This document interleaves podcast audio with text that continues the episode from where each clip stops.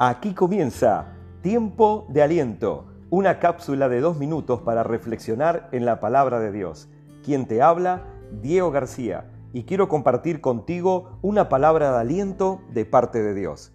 Los procesos de Dios. ¿Por qué atravesamos por adversidad, pruebas, problemas si Dios es bueno? ¿No te has preguntado esto? Quiero decirte algo. Dios tiene un plan a pesar de que puedas estar atravesando por un proceso o algo que no entiendas, un gran problema, una adversidad, quiero decirte que Dios está contigo. Dios sigue trabajando, aunque parezca que está en silencio. Dios no se ha olvidado de ti. Dios te ama. Él es tu Padre y es tu Padre bueno.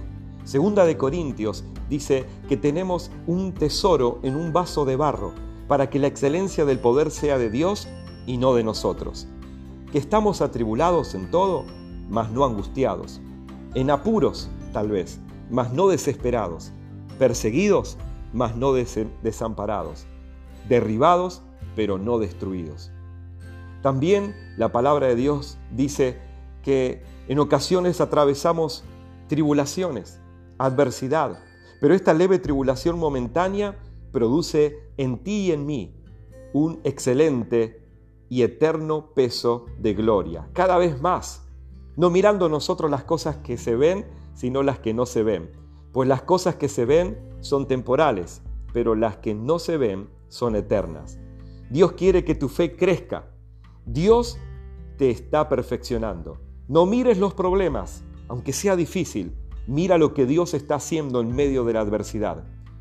No dejes de creer, Dios te dio ya una medida de fe. Dios está contigo.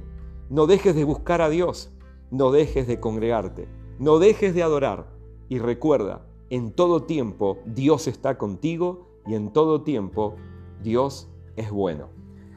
Muchas gracias, nos encontramos en nuestra próxima emisión.